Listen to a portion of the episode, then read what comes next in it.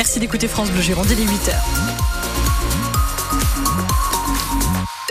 Marie Roarch. Des perturbations sur les rails, Marie-Otose. Effectivement, des suppressions et retards sont à prévoir avec les TER de Nouvelle-Aquitaine. En ce moment, le trafic entre d'Agen à Bordeaux est temporairement interrompu afin d'effectuer des vérifications euh, sur les voies, mais ça peut être très compliqué aussi entre Dax et Bayonne, entre Le Verdon et Bordeaux, entre Pessac et Mâcon, puisque certaines voies sont inondées. Donc attention, prudence. Vous retrouvez toutes les infos, bien sûr, en gare. Sur le reste du réseau, ça va dans l'ensemble sur la rocade bordelaise, un petit peu de monde, mais ça roule du côté de la météo. La bonne nouvelle, c'est qu'il ne pleut pas ou presque quand même un peu aujourd'hui. Pas beaucoup, mais par rapport à ce qu'il a pu tomber, on va y revenir. C'est trois fois rien, peut-être quelques averses localement en début d'après-midi. Globalement, le temps reste sec, nous promet malgré tout Météo France une alternance de nuages et d'éclaircies, du vent toujours sur le littoral et des températures qui baissent un peu. 6 degrés à Saint-Symphorien ce matin, 7 à Margot, la Réole et sur le bassin d'Arcachon, 8 à Ourtin. Cet après-midi, on attend jusqu'à 8 degrés à Grignols, 9 à la Brède, Libourne et Bordeaux, 10 degrés à Saint-Vivien de Médoc.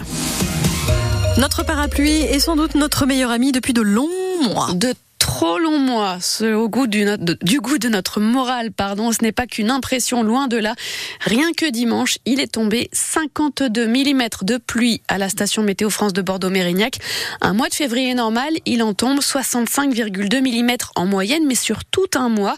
Au-delà des chiffres, il y a des situations critiques. L'hôpital privé, privé d'Arès inondé il y a deux semaines. Cette fois, c'est l'école de Sainte-Eulalie qui s'est retrouvée les pieds dans l'eau pendant les vacances scolaires. Pas de dégâts majeurs, mais une fois encore, les habitants se barricadent, Laetitia Eveline. Oui, et sous la pluie, Véronique n'arrive pas à cacher ses larmes. J'ai peur. Euh, chaque fois, je dis, je vais partir. Hier soir, j'ai même dit, tant pis, si on me donne rien pour la maison, je m'en vais. Ah mais elle n'est pas rentrée. Juste à côté, son mari, Guy, explique qu'on a déjà assez de stress comme ça, on va pas s'en rajouter. C'est vrai, ça, ça stresse. Quand on voit le, le temps qu'il fait, euh, c'est dommage parce qu'on est bien dans ce coin. Doubler le busage ici, euh, nous serions quand même un petit peu plus tranquilles. Doubler le busage permettrait d'élargir le passage de l'eau sous la route et empêcher qu'elle ne déborde. Les travaux ont été validés par le syndicat de la gestion de l'eau. Bah, remplacer une buse sous une route, ça veut dire qu'il faut couper la route, il faut doubler le, le busage. Voilà, donc il y en a pour 200 000 euros. Quand même. Le maire de Sainte-Eulalie, Hubert Laporte. C'est quand même toujours un peu d'argent, mais c'est une priorité. Et quand on voit que voilà l'école est touchée, qu'elle avait déjà été inondée en 2013 et qu'elle avait encore été inondée en, 2021, je pense qu'à un moment donné, euh, il faut agir. Quoi. Ces travaux figurent bien au programme pluriannuel d'investissement, mais n'ont pas été jugés prioritaires. Ils ne sont pas prévus avant 2030. Alors pour faire bouger les choses, le président du syndicat mixte du secteur va convoquer une cellule de crise la semaine prochaine pour revoir l'ordre des priorités. Et depuis le mois d'octobre, il est tombé en moyenne 700 litres d'eau au mètre carré en Gironde. C'est l'équivalent de plus de trois baignoires remplies au mètre carré. Tous ces chiffres sont sur francebleu.fr. Ces plus abondantes font évidemment réagir les cours d'eau. Notre département est toujours en vigilance orange au cru. Les débordements devraient surtout concerner aujourd'hui les abords de l'île et de la Drône dans le nord-est du département. La préfecture appelle à la prudence, surtout sur la route. De nombreux axes sont inondés dans toute la Gironde. Un conjoint violent profite d'un régime de semi-liberté pour retourner agresser son ex-compagne. La scène s'est passée la semaine dernière en Gironde. Mais le Bordelais de 40 ans était équipé d'un bracelet anti-rapprochement. Il a immédiatement été reconduit en détention et il saura aujourd'hui si oui ou non il reste derrière les barreaux.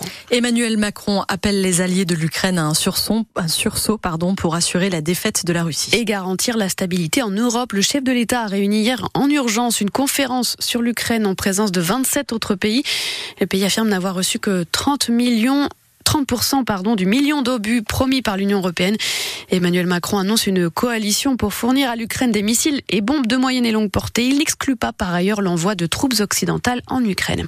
Emmanuel Macron a également demandé au préfet de recenser par département les exploitations agricoles en difficulté et qui nécessitent un accompagnement en matière de trésorerie. Elles seront au cœur de la réunion prévue aujourd'hui à Bercy autour de Bruno Le Maire et Marc Fesneau, les ministres de l'économie et de l'agriculture. Ils vont plancher sur les plans de trésorerie des agriculteurs, les moyens de les aider en collaboration avec le fisc, les assureurs ou les banques.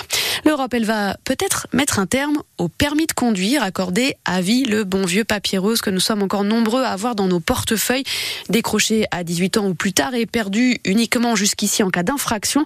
Le Parlement européen s'apprête à voter demain la systématisation d'un examen médical tous les 15 ans qu'il faudra passer haut la main pour conserver le précieux sésame.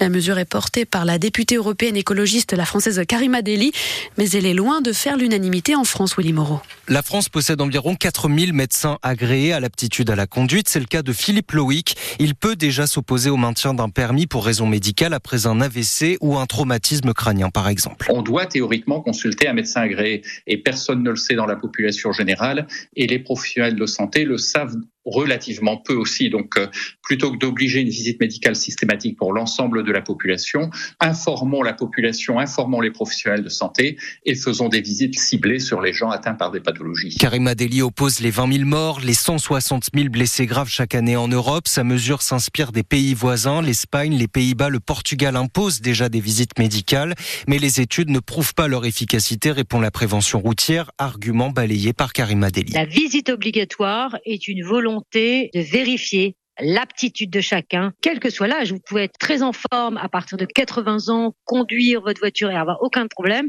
contrairement à quelqu'un qui a 40 ans et qui a un début de maladie, etc. La mesure est encore loin d'être appliquée en France. Si le Parlement européen donne son feu vert demain, le texte devra ensuite passer devant le Conseil de l'Union européenne. Et tout ça représenterait environ 300 000 visites médicales à réaliser chaque année en France. Ce modèle est déjà appliqué au Portugal, en Espagne ou aux Pays-Bas. France Bleu Gironde, il est 8h06. La poisse de Mathieu Jalibert sous le maillot L'ouvreur de l'UBB et du 15 de France n'a disputé que 15 matchs du tournoi des 6 nations sous le maillot bleu ces six dernières années. Il enchaîne les blessures.